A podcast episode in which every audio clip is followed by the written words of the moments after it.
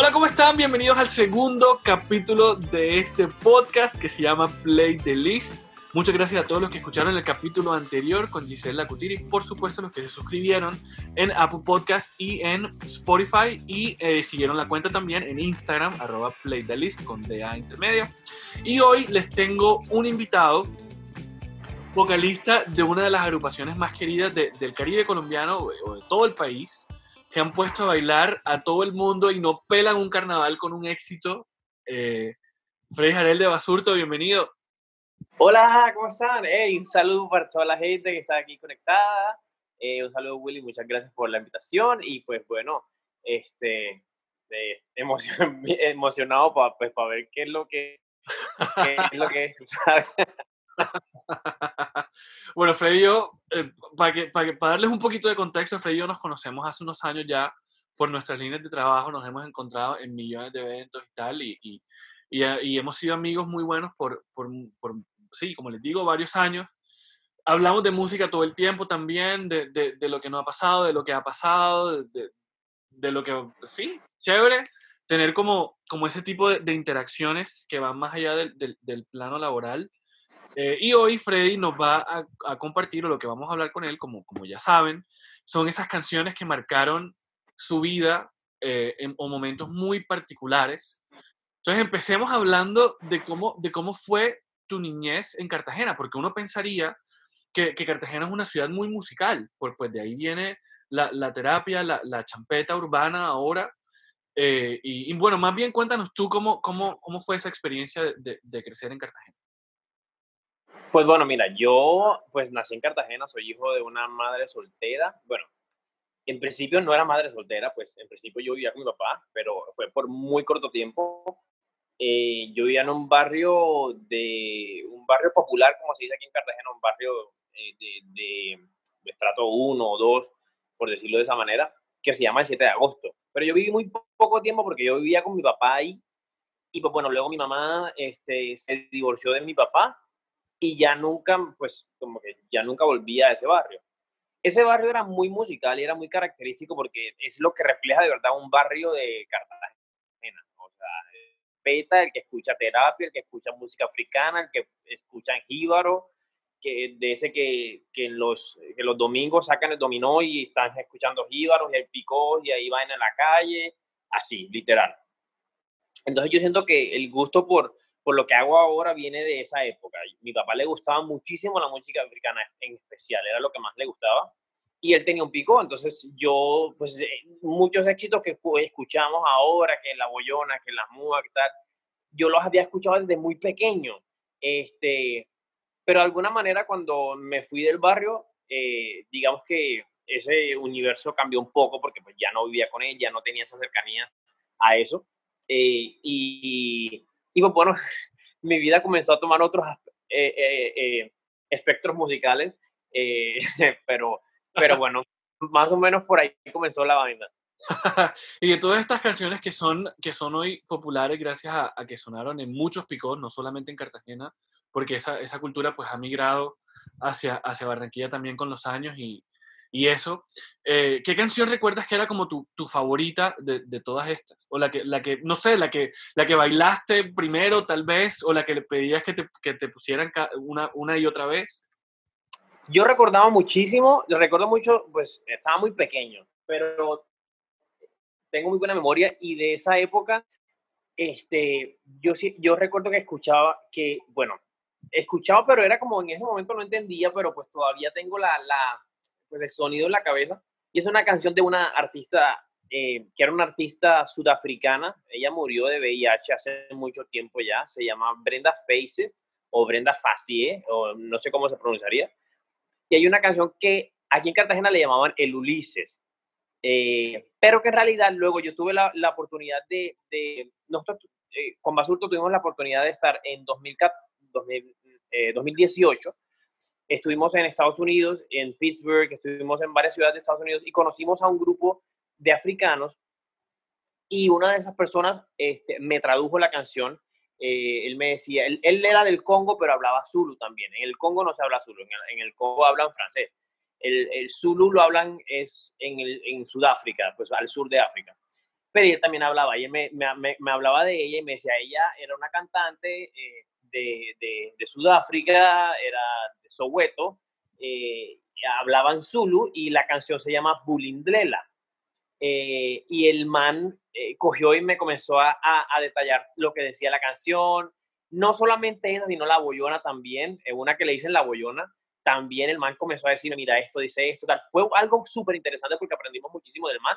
Este, y esa canción siempre la tengo en la cabeza muy grabada. Esa y hay otra que se llama Wedding Day, que es de ella también. Este, y pues bueno, no sé, creo que de, de, de, esas cosas que yo heredé de mi papá, yo creo que el, gusto por esa música ha sido eh, lo que más me ha quedado. Y esas dos canciones en particular siempre las recuerdo, son dos de ellas, Bulindlana y, y, y Wedding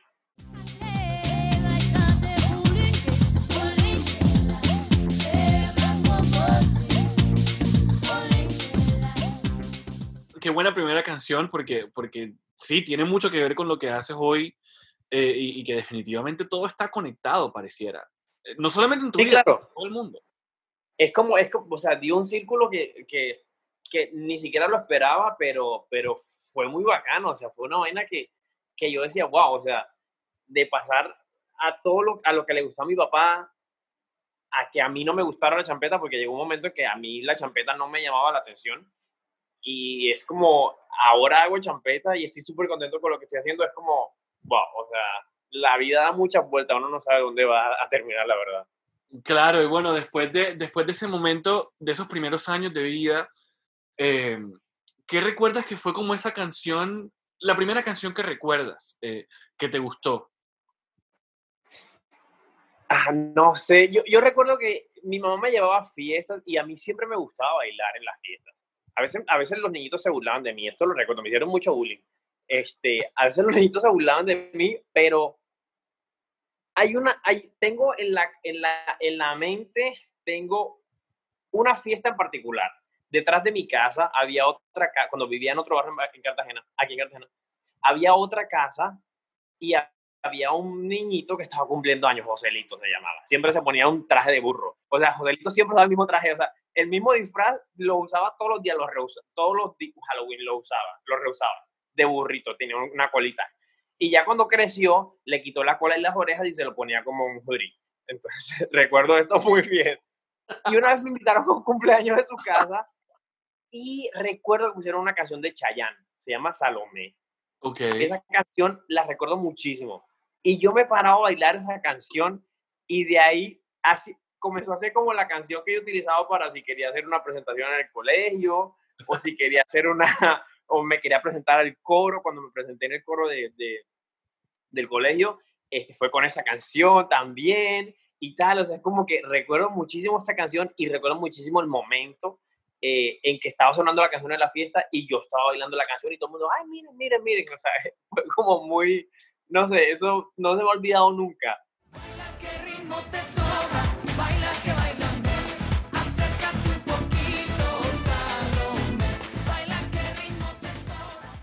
Claro, a mí siempre me ha gustado bailar, entonces yo veía al man, bailaba, cantaba, y yo decía, hey, este man, hey, vagano. Era como el Michael Jackson de, de Latinoamérica, una vaina así, sí, guardando las proporciones, obviamente. Claro, ¿y crees tú que en ese momento eh, eso que estabas viendo y eso que estabas expuesto influyó mucho para decidir que al final, al final del día profesionalmente querías ser artista? Yo creo que sí, porque además de eso, después de eso yo, después de eso yo sentía que, que era algo que yo quería hacer. O sea, yo era de los que estaba en el baño, estaba cantando en el espejo o estaba bailando siempre. O sea, eran, eran, yo era muy inquieto. Era muy, era muy geeky porque siempre he sido como un man que me ha gustado como estudiar y leer y eso.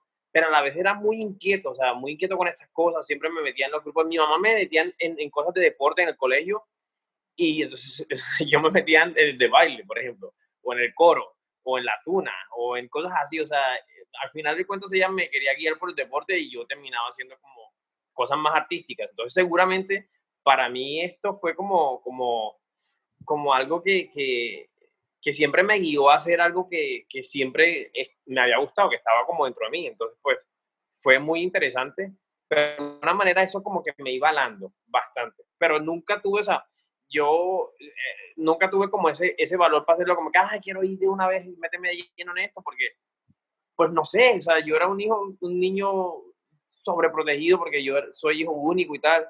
Entonces mi mamá, no sé, de alguna manera era como súper dura conmigo, con muchas vainas. Entonces ella decía como que, no, eso no. Además que yo he tenido familiares que han sido músicos también.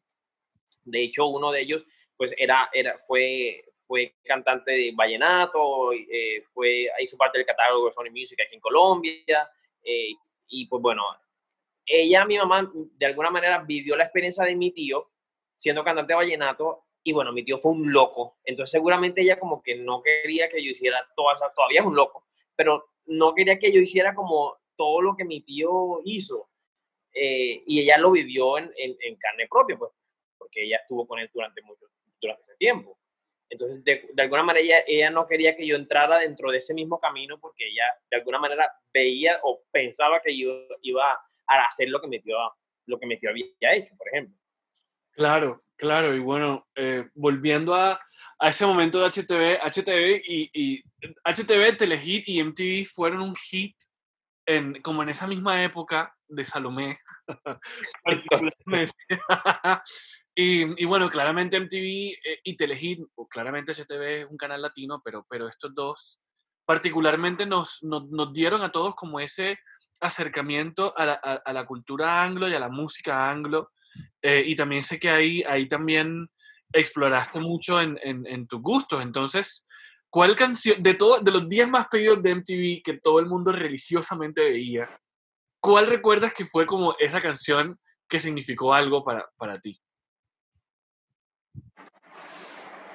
Buah, no sé.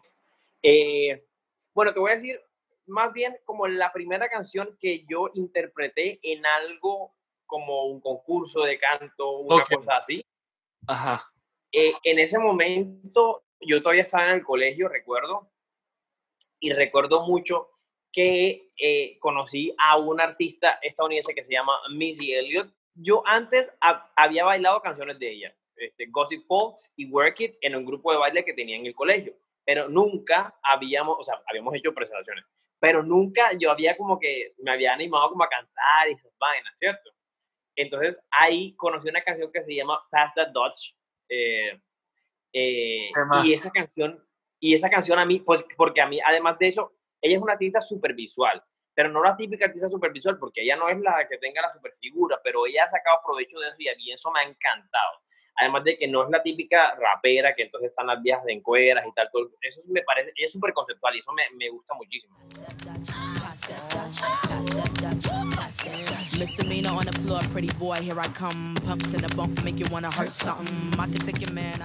Este video era súper bacano porque tenía una, una, coreografía en la virga. Ay, no sé si puedo decir esto aquí, pero lo, le pones el ahí. Aquí no hay censura, dale. Y entonces era súper bacano por la coreografía, por cómo era todo el video y tal. Y yo dije, ay, yo quiero hacer una, una, una, yo quiero hacer esto. Y recuerdo que había una vaina que hacían en el colegio que se llamaba el, eh, eh, eh, el, concurso de la canción inglesa. y entonces yo dije, voy a presentarme con esta canción. Y entonces yo le dije, pero yo, yo siempre he sido muy tímido, no parece, pero siempre he sido muy tímido. Y entonces cogí a una amiga eh, y le dije, Sofía, vamos a, presentarnos en el concurso de la canción inglesa y hacemos esta canción y hacemos la coreografía.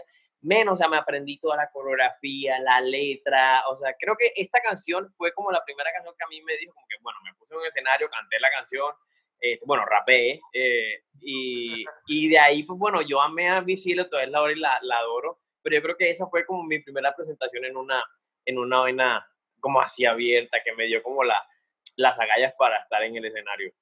Bueno, y claramente mi cielo también hace parte de ese, de ese momento dorado que tuvo MTV. Lastimosamente ya no es así. Pero eh, sí, así como, así como te inspiró a ti animarte a, a lanzarte a, a, algo que no habías hecho antes, probablemente a muchos también les pasó. Pero es que ese rap de Miss Me on the floor, pretty boy, here I come, humps in the bumps in the bumps, make you wanna hurt home. Michael Jackson, man, I don't wanna stand home. Him on the window, coming Michael oh, Jackson. And I'm a pain in your rectum. And that bitch, Joseph, heavy hitter rhyme, coming from me being wrong. Hey, hey, hey, I want the fun. Hey, in my green, uh, that's right. It out, full shit, that's right.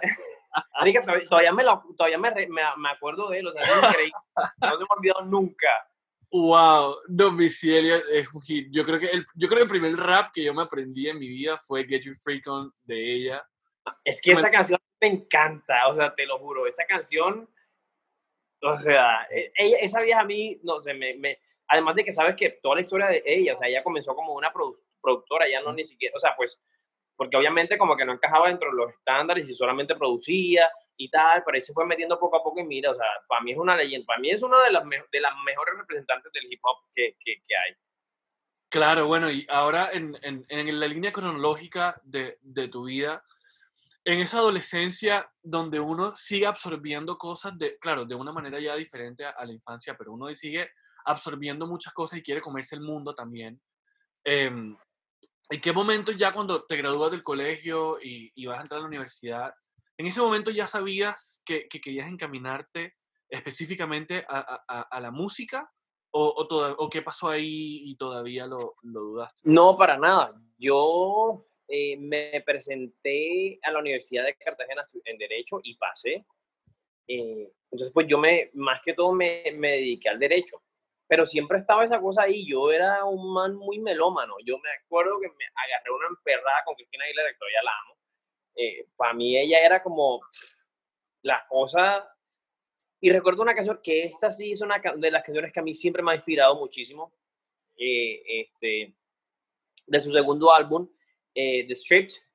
Es la última canción, la más la que dura como casi siete minutos la canción. La canción se llama Keep on Singing My Song para mí esa es una canción icónica, es una cosa que toda la vida, para mí esa canción siempre está en mi cabeza.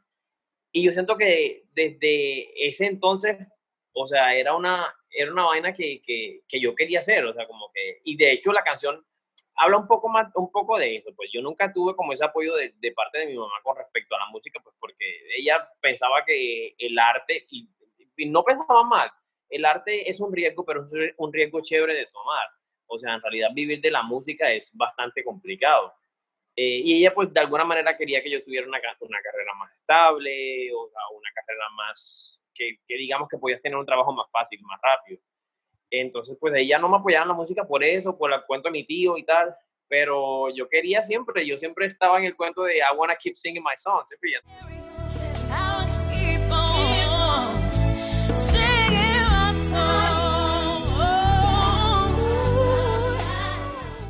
esa canción para mí siempre fue como una, como que un, una vaina que decía como que ah, algún día lo voy a hacer. Y pues bueno, ahí seguía. Eh, fueron tantas cosas, eh, pero, pero pues bueno, de alguna manera yo no tenía claro en ese momento si iba a hacer algo con la música. Yo estaba estudiando Derecho. De momento, en ese, cuando comencé a estudiar en la universidad, era solamente Derecho. Wow, pero, no, pero la terminaste, ¿no?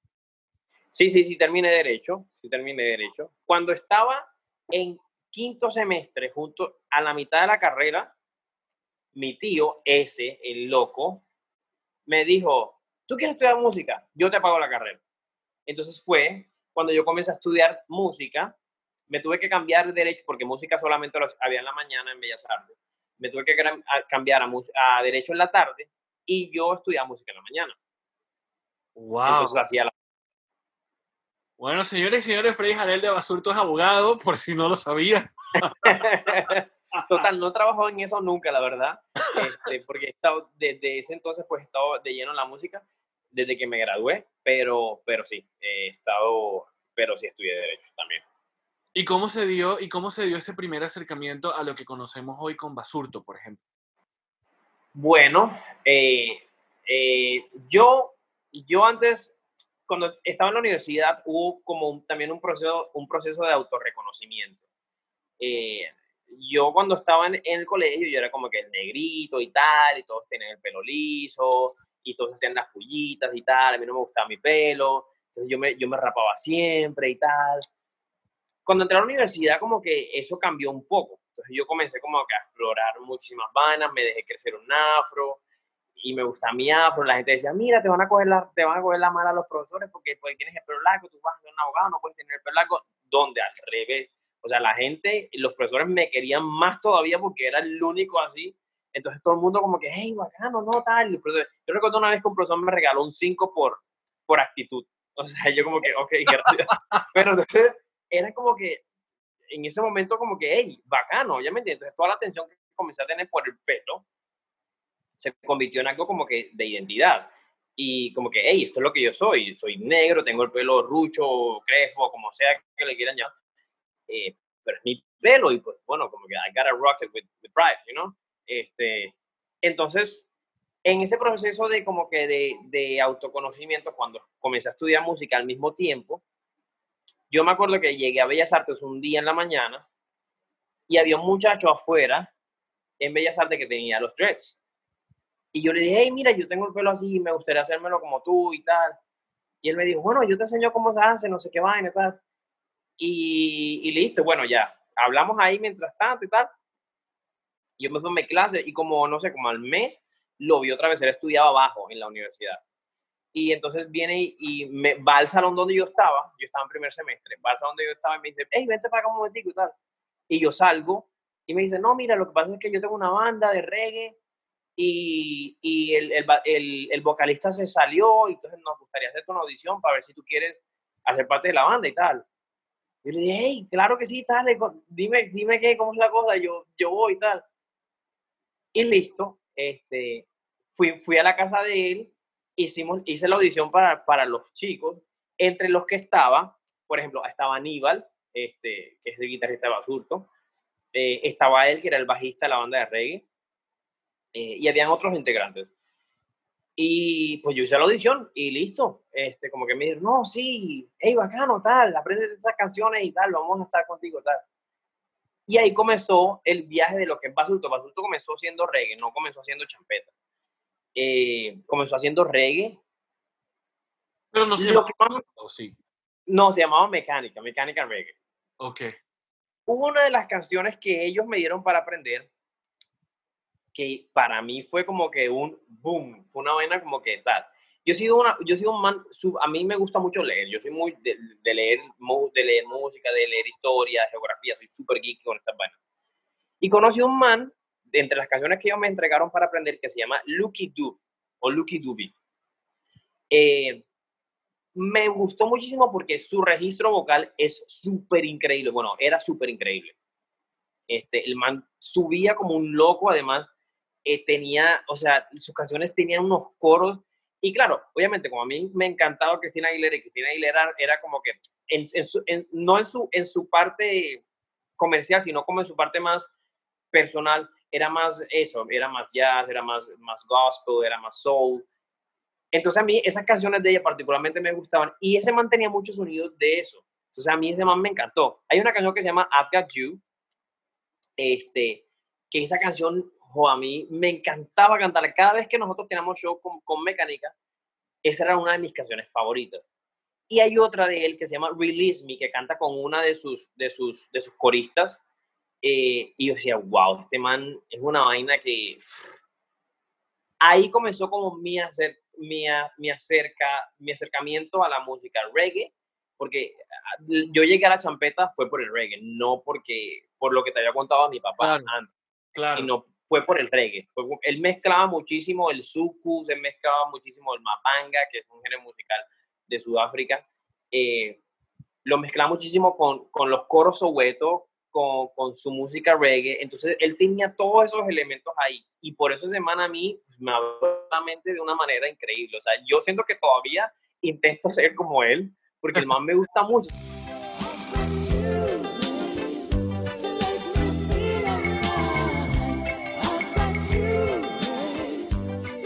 Entonces ustedes se conocen y, y cómo empiezan a llegar eh, Froms y luego, y luego Pierre y, y todo. Bueno, eh, bueno, pasa que, por ejemplo, hay otra canción que también eh, eh, vale la pena mencionar, que se llama I Know What I Know de Paul Simon. Sí. Esa canción en especial era muy interesante porque nosotros la tocábamos como la tocaba Paul Simon, pero en, el, en la parte de que le dicen que los pavitos y tal, Ajá. nosotros hacíamos ritmo de champeta. Okay. Entonces ahí, en ese momento fue cuando nosotros comenzamos a mezclar lo que estábamos haciendo reggae, que era lo que tocábamos en, en un bar que se llamaba Basurto, aquí en Cartagena, porque ya en ese momento ya estaba en Basurto, en el bar. pero en ese momento solamente tocábamos reggae. Entonces, cuando comenzamos a tocar esta canción, ya comenzamos a mezclar eso. Entonces, tocábamos el suku en la parte de, de los pavitos y eh, en la parte de, de pues, de, de, normal de la canción era pues más reggae o lo que hacía Paul Simon, que también era un poco country.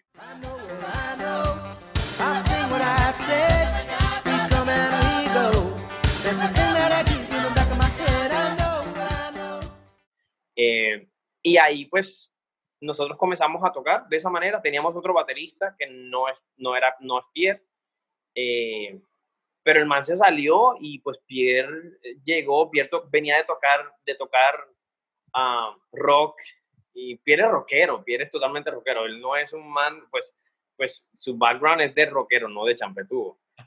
Entonces bien se vino para acá y comenzó a tocar, a tocar champeta con nosotros. Frank llegó a la banda cuando yo me fui a Suiza, yo me fui a vivir a Suiza durante un tiempo, y, pero yo no quería dejar la banda, pero al final de cuentas me fui a también. Y ahí este, llegó Franks eh, a reemplazarme mientras yo no estaba, pues yo no sabía si iba a regresar o no. Eh, entonces yo, él llegó a reemplazarme, pero yo me tenía que graduar de Derecho. Yo no me había graduado, yo terminé la carrera, eh, yo terminé la carrera académicamente, pero no, no me gradué enseguida. Yo me fui, duré creo que ya un año y más, casi dos años, y luego tuve que regresar a graduarme. Y cuando yo regreso, pues me uno nuevamente a la banda y el proyecto comenzó a marchar muy rápido, muy rápido. O sea, fue, fue como una bola de nieve. Y entonces como que yo dije, como que pues ya no me puedo ir así porque dejaría esto que me encanta lo que estoy haciendo. Y, y pues no me fui, me quedé, o sea, estoy aquí todavía, pues de momento no me he ido. y bueno, ya después, claro, porque ustedes eran la banda local del Basurto Social Club ahí, y, digamos que tenían como un espacio para, para tocar su música todos los fines de semana, ¿no? Sí, claro, nosotros tocábamos miércoles, jueves, viernes, sábados, el domingo y el lunes era festivo, o sea, los únicos días que no tocábamos eran, eran los eh, eran los, los lunes y los martes. Wow. Y, y, pues bueno, ya en ese momento ya yo no estaba en la universidad eh, y varios proyectos comenzaron a, a, apartarme un poquitico de la cosa de derecho porque yo le dedicaba 100% a esa vaina.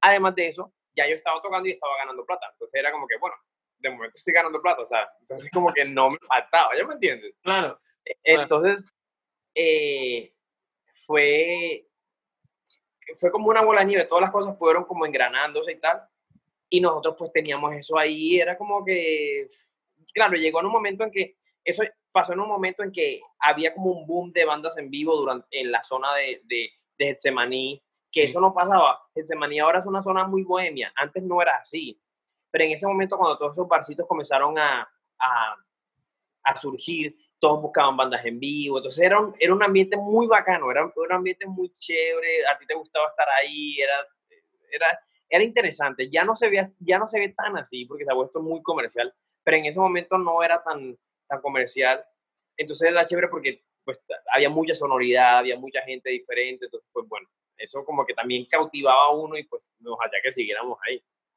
Claro, y bueno, ahora pasemos a, a dos canciones que yo creo que ustedes no pueden dejar ningún toque sin tocarla o incluso sin repetirla una vez tocada, que son el pololo y la pupileta, por supuesto. ¿Qué nos puedes contar de, y ojalá algo que no se sepa, porque esa canción ha sonado y ha sonado y ha sonado y seguirá sonando y la seguiremos bailando, pero, pero qué detalle que, que no hayan podido resaltar o algún dato curioso que no sepan de, de ambas canciones la gente que nos está viendo. Bueno, del Bololó fue la primera, bueno, el Bololó fue la segunda canción que nosotros lanzamos, pero fue la primera que lanzamos para la radio. O sea, antes habíamos hecho una que se llama Fire Wi-Fi, pero no la pensamos de una manera comercial, sino era una canción que tenía una mezcla de ska con champeta. O sea, que eso no iba a sonar en la radio, al menos en las radios de la costa, así no iba a sonar, porque era ska. Pero el Bololó sí fue pensado para la radio. Bololo fue una idea que tuvimos Fronx y yo principalmente. Este, todos aportamos en la canción, pero, pero fue una idea que tuvimos Fronx y yo por una canción de... Eh, es un remake de una canción de africana. Eh, y entonces, pues a mí esa canción me gustaba muchísimo, me gustaba muchísimo, me gustaba mucho, mucho, mucho. Además, en ese entonces yo había comenzado a aprender a bailar muchísimo lo que es la música africana. Yo conocí primero a un cantante africano que se llama Fali Pupa, este, y yo lo vi bailar y yo dije, pues madre, este man, ¿cómo baila? Y ahí comencé a buscar mucha información del man, de cómo bailaba y tal, hasta que llegué a esa canción. Y yo les propuse a Basurto que hiciéramos el cover de esta vaina, de esta canción. Yo les dije como que, mira, hagamos un remake, lo hacemos en español, Front le mete un rap en esta parte, eh, estábamos explorando más eh, ritmos diferentes, le dije, mira, podemos meterle un 6x8 aquí, Front le hace un, rap, le hacemos un espeluque y tal. Y menos, o sea, fue una canción que nosotros hicimos, o sea, la, la, la compusimos Además, hicimos el video con super low budget. El día del video, ah, bueno, esto es muy interesante. El día del video llovió como hasta las 3 de la tarde. O sea, en el video parece que hay sol y playa y tal, tal, pero en realidad había llovido muchísimo. Fue una vaina increíble, llovió muchísimo. Y ya luego, en las últimas tres horas de que pudo haber, que pudo haber ese día, fue que hicimos el video. Este, y pues bueno, o sea, nosotros no esperamos que la gente le, hubiese, iba, le iba a gustar la canción de esa manera. De verdad que no fue así. O sea, en realidad nosotros apenas estábamos comenzando, estábamos con el proyecto aún de Cartagena Emprende Cultura, que fue un, proyecto que nos impulsó a nosotros, este, y que gracias a él fue que pudimos grabar Me Falla Wi-Fi. Eh, y todavía estábamos con el proyecto. Ellos nos ayudaron a nosotros a, nos ayudaron a nosotros a, pues a promocionar todo. Eh, recuerdo algo también, el lanzamiento de la canción lo hicimos en noviembre, recuerdo, en Gaira, enfrente de Carlos Vives. Esto me acuerdo muchísimo, porque hicimos parte de un programa de la USAID que se llamaba La Ruta de la Inclusión. Nosotros participamos y fuimos y ganamos. Entonces éramos como los embajadores de las comunidades afro, porque sabemos que la champeta es una es, una, es un ritmo mayoritariamente afro. Claro. Y entonces hacíamos parte de esto con Carlos Vives, que Carlos Vives era como el embajador. Y entonces no, no, no, un 11 de noviembre creo que nos, estábamos en Bogotá tocando en Gaira y ese día estrenamos la canción y Carlos estaba viendo como así yo, y uno como que ¡Ah! o sea no era como que hey o sea es una cosa loca pero pero pues bueno pasaron muy, cosas muy bonitas de esa canción de verdad y es una de las canciones que más me gusta que más me gusta cantar, que más me gusta tocar.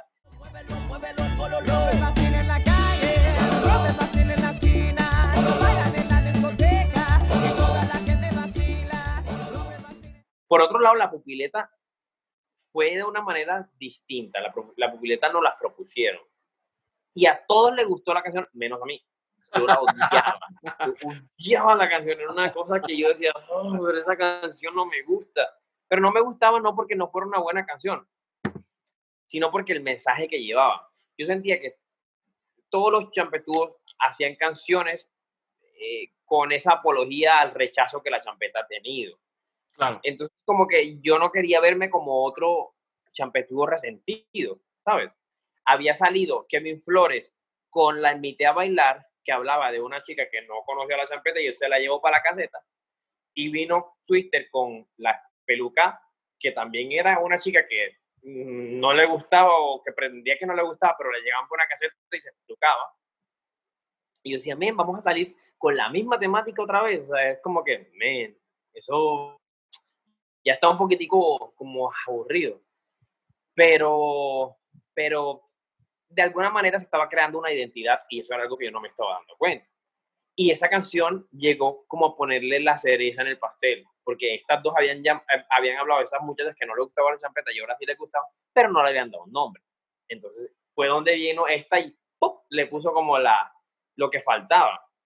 Eh, y entonces pues, sí, total. Entonces esta canción, pues que fue un éxito, eh, para nosotros fue una, una bendición. Algo que después de eso, después de ya pasado el tiempo, yo caí en cuenta sobre la canción por, una, por un encuentro que tuve con, una, con un historiador en una, en una tienda de hamburguesas en Barranquilla, por casualidad. Fue que, pues yo estaba comprando la hamburguesa por la 93. Y entonces me llega un man y me dice, oye, eh, hola, ¿cómo estás? Un señor ya de, de, edad, podía tener unos 60 años, que a mí se me hizo un poco como que interesante que una, una persona pues, de esa edad pues hablara de una canción que estaba tan de moda, o sea, como, claro. pues porque la gente de esa edad no, digamos que no está tan pendiente como a que las cosas actuales. Eh, pues no todas, pero pues me llamó la atención y el señor se me acercó y me dijo, mira, tú no eres el que canta la pupileta y yo, sí señor. y entonces me comenzó a hablar y me dice, háblame de la canción después fue, él, él, se presentó, me dijo, no, yo soy historiador y tal, me gustaría que me hablaras de la canción y tal.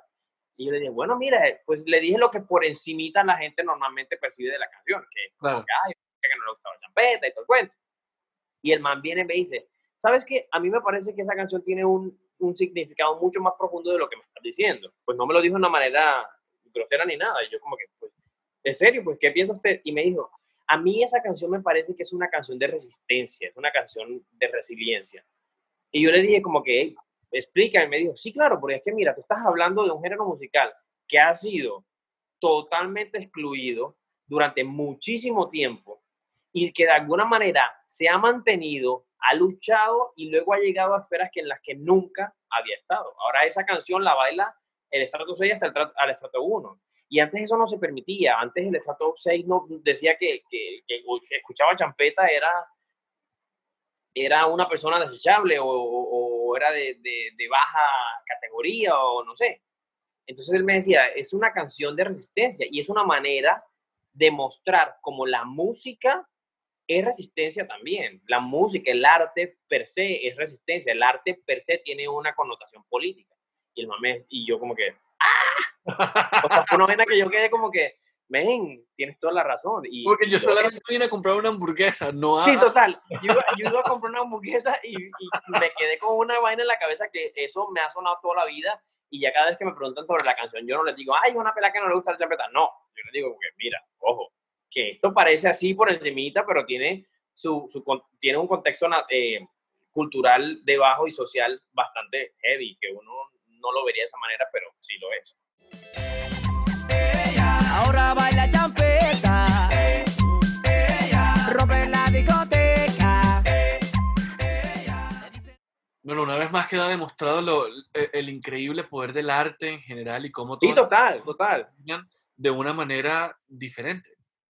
Total, exactamente. Por eso eh, esto lo comenté entre amigos y pues bueno, te lo digo a ti, que, que, tenemos bastante confianza. Pero por ejemplo, ahora cuando pasaron las cosas estas de las protestas, hubo un tuit de una artista muy reconocida en, en Colombia que decía que, que, que, la música no era política, que la música no era resistencia, que la música no era... Y yo decía, viniendo de ti, que eres, un, que eres una cantante, ¿cómo vas a decir eso? Eso es imposible. ¿Cómo puedes decir que la música no es resistencia social? ¿Cómo puedes decir que la música no es... Si en, todo, en todos sus aspectos se nota que la música es, es trae un mensaje político, aunque ni siquiera sea, o sea, es, es, es, descabellado lo que estaba diciendo, pero sin embargo, pues bueno, es su opinión y, y pues nos vemos como que... Claro, claro, todo el, mundo, todo el, mundo, tiene derecho a una, nada que hacer. Y, bueno, de todas las canciones que vinieron después, ¿hay alguna, hay alguna del catálogo de Basurto que quiera resaltar? Eh, de pronto alguna que, la, que, que, que te hubiera gustado que tuviera un poco más de reconocimiento o, o no sé, alguna que tenga una historia particular. Eh, hay una canción que se llama Hola, que es un poco más lenta, es un poco más, es, más suk, pero a mí la canción, bueno, esa y la que hicimos con Felipe Peláez, me parecen canciones súper bien hechas, súper bien pensadas. Eh, los videos que hemos hecho con esas canciones han sido como súper conceptuales, lo hemos trabajado muy meticulosamente. Nosotros, para esas cosas, pues yo que me encantaba ver en TV, esas vainas, me, yo veía los videos y yo decía, marica, yo quiero que mis videos sean así. Entonces, cuando, cuando llegamos esa, a, esa, a esa canción, o sea, nosotros buscamos a un man que es muy amigo mío para hacer el video. Y ese man es un genio en la fotografía. Y ese man se, se craneó su, su, concepto y nos lo presentó. Yo le dije, men, esto es, o sea, a mí me encanta lo que estás haciendo. Y esa canción de pronto de alguna manera no tuvo tan, tanta aceptación como tuvieron las otras, porque la gente de pronto ve a Basurto como algo más enérgico y esa es una canción un poco más para dedicar. pero esa canción a mí me encanta. La letra, me gusta, me gusta la melodía, me gusta eh, la composición, me gusta la, la, eh, musicalmente cómo están los arreglos, eh, el video, lo que, lo que conllevó el video, o sea, todas las anécdotas que tuvieron, que, que sucedieron con lo del video también. esa canción me gusta muchísimo.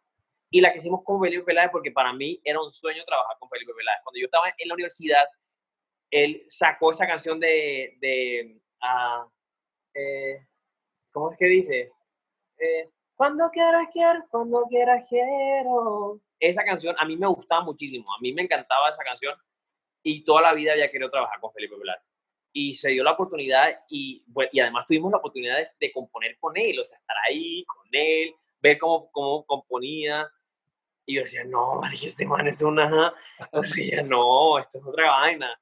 Entonces, pues a, mí haber trabajado con Felipe, toda la organización que tuvimos para hacer el video con él, que nos, que nos acompañó Laurita también, eh, que lo hicimos en el, en, el, en el barrio donde mi papá vivía, mi papá había muerto unos meses atrás, eh, e, hicimos en el barrio donde yo había nacido, donde yo nací, donde crecí, pues bueno, donde viví con mi papá durante los, durante pues durante los pocos años que viví con él, además de que, pues bueno, todo el, todo el barrio como que me recordaba a mí de pequeño, pero ya me veían grande, y, y pues bueno, había sucedido lo de la muerte de mi papá también, entonces fue como un homenaje a eso también, pues para mí como que representó muchísimo, o sea, también, pues bueno, y las que vendrán. sí, totalmente. Y bueno, hablando de, de, cosas no tan chéveres, porque esta pandemia coronavirus ha, ha hecho desastres por todos lados.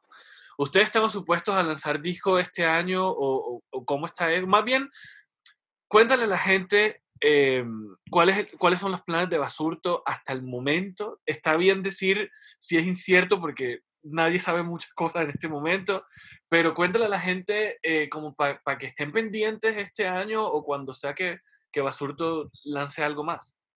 Pues seguramente este año vamos a lanzar canciones, vamos a lanzar sencillos. Este, pero lo que más estábamos emocionados era por el lanzamiento del álbum, porque la era, iba a ser nuestro primer álbum, es la primera vez que estábamos trabajando de esta manera, porque siempre hemos trabajado por sencillos. Eh, pero esta era la primera vez que íbamos a lanzar el álbum, eh, lo íbamos a lanzar de, de, mano de una disquera alemana. La, el, las composiciones eran un poco, no distaban de, de lo que la gente está acostumbrada a escuchar de Basurto, pero de alguna manera tenían tenían un, ¿cómo decirlo? Tenían como un approach diferente. tenían, porque lo, lo, habíamos enfocado para el, el, público europeo, porque de momento lo íbamos a lanzar primero en Europa.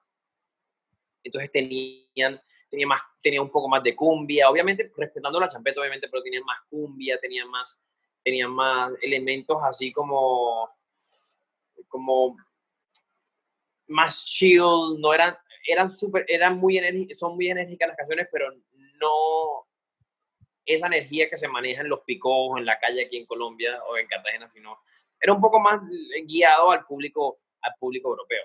Eh, pero estamos muy emocionados por eso. Eh, bueno, todavía lo estamos porque la idea es lanzarlo, obviamente, eh, pero como todo se pospuso, nuestra gira, el lanzamiento, todo se pospuso para el año que viene. Entonces, pues, de momento vamos a lanzar sencillos, pero estos nos los vamos a lanzar para, para, para, para este público de, de momento, pues porque la idea también era lanzarlo aquí. Así que, pues bueno, esperamos que, de, que, que se normalicen las vainas para ver que, por dónde comenzamos, porque uno no sabe, no sabe a, la, a cierta, decimos ya, bueno, ya el 11 se acaba la cuarentena y luego pues ya el 11 nos acaba, entonces estamos en eso.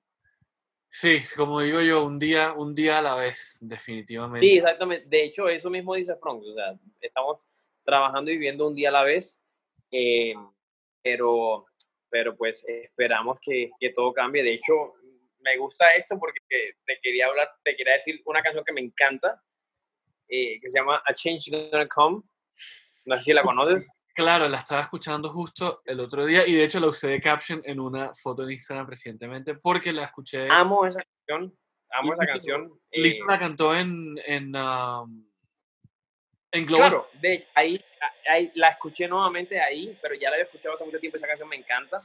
Eh, y pues es una de las canciones que en mi vida he querido siempre cantar en un escenario, pues, pues no lo hago porque pues no he tenido como el espacio, pero es una de mis canciones favoritas, esa junto a It's a Man's World de, de James Brown, así que esperemos que ese cambio venga pronto.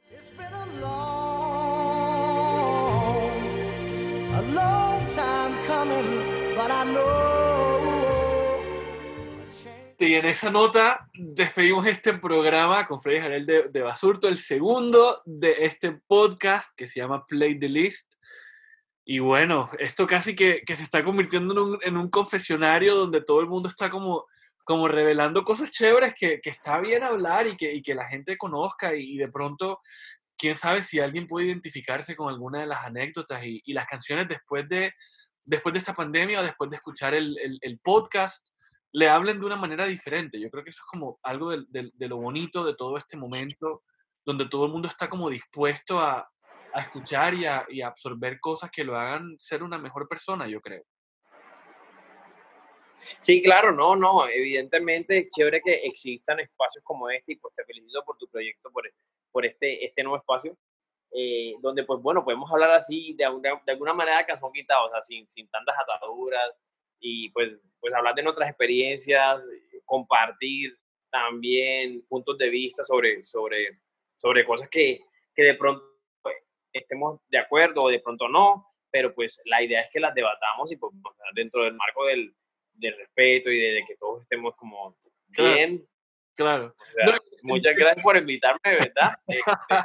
Este, no me con, con, todo el gusto. Y hablando, hablando de acuerdos y desacuerdos, antes de irnos, para dejar esto on record, yo asumo que la primera vez que me mandaste la manguera de absurdo para escucharla, te dije que no me había gustado. Y después, como y después como al año, te dije como que no, está, yo estaba mal, la canción es un hit. Y de hecho, y de hecho todavía la escucho a veces porque me parece bacanísima. Esas cosas pasan. No, y, y a mí me, a mí esa canción, o sea, pues yo entendía lo que tú me decías. Eh, y pues bueno, pues obviamente hay mucha gente que me dice, ah, esa canción no me gusta y tal. Y pues yo, pues el arte es así, ¿sabes? Claro. El arte es, la música es súper subjetiva. Eh, pero pues bueno, tú eres mi amigo y como te digo, tú me dices las cosas como tú las sientes y yo entiendo, yo sé que tú eres un melómano y entiendo también tu gusto musical. Tenemos muchos gustos parecidos en muchas cosas eh, entonces, como que yo, de alguna manera, como que, bueno, chévere que me lo digas y además de que, de que siempre me estés dando feedback de, de las canciones que lanzamos y estas cosas. Esa canción, yo, para mí esa canción también creció muchísimo. Yo en principio no me gustaba tanto, pero no, pero no que no me gustaba, o sea, pero en principio, pero cuando la comenzamos a tocar en vivo, ven, esa canción en vivo tiene una fuerza increíble y a la gente le gusta mucho. En Barranquilla le gusta muchísimo a la gente, mucha, mucha gente nos pide esa canción. Y además, el show que nosotros, nosotros le hicimos a esa canción en vivo es muy bonito, o sea, es muy cultural, a mí me encanta muchísimo, los solos, las vainas. Entonces, como que esta canción en, en especial, cuando nosotros la tocamos fuera del país, es como el hit. Cuando nosotros vamos, cuando nosotros estamos, no sé, en Europa o en Estados Unidos o alguna cosa así, y tocamos esa canción, la gente se vuelve loca, porque es que la, la, la, diáspora colombiana fuera del país es muy grande. Cuando vamos a un país y le tocamos una cumbia con champeta, es una vaina como que, hey, me gusta la champeta, pero me gusta la cumbia, pero es una vaina que es de verdad, o sea, la canción creció en mí de una manera que es una de las canciones que yo digo, jamás podemos dejar de tocar esa canción, nunca. Claro. Efectivamente, bueno, ahí nos extendimos un poquito, pero de, verdad, de verdad, muchas gracias por, por aceptar la invitación, por, por por compartir con nosotros todas estas cosas que, que yo, pues yo no sé si las has dicho en otros lados, pero, pero definitivamente se convierte en un espacio para hablar de cualquier cosa, y, pero en este caso puntual de la vida de, de los artistas y cómo la música ha sido esa compañía en, en momentos muy importantes. Eh, y qué bueno que uno puede como recordar la vida en canciones. Es como una mini banda sonora que uno va armando. Sí, claro con, con mucha música. Y, y, bueno, por supuesto que aquí el micrófono siempre va a estar abierto y, y para lo que necesites, para lo que necesite Basurto también. Y, de verdad, muchas gracias por, por, por, estar aquí. No, hombre, muchas gracias a ti. Y pues bueno, ya tú sabes, este, eh, eh, eh, cuando tengamos novedades de Basurto, pues bueno, tú vas a ser de las primeras personas en saber sobre ellas.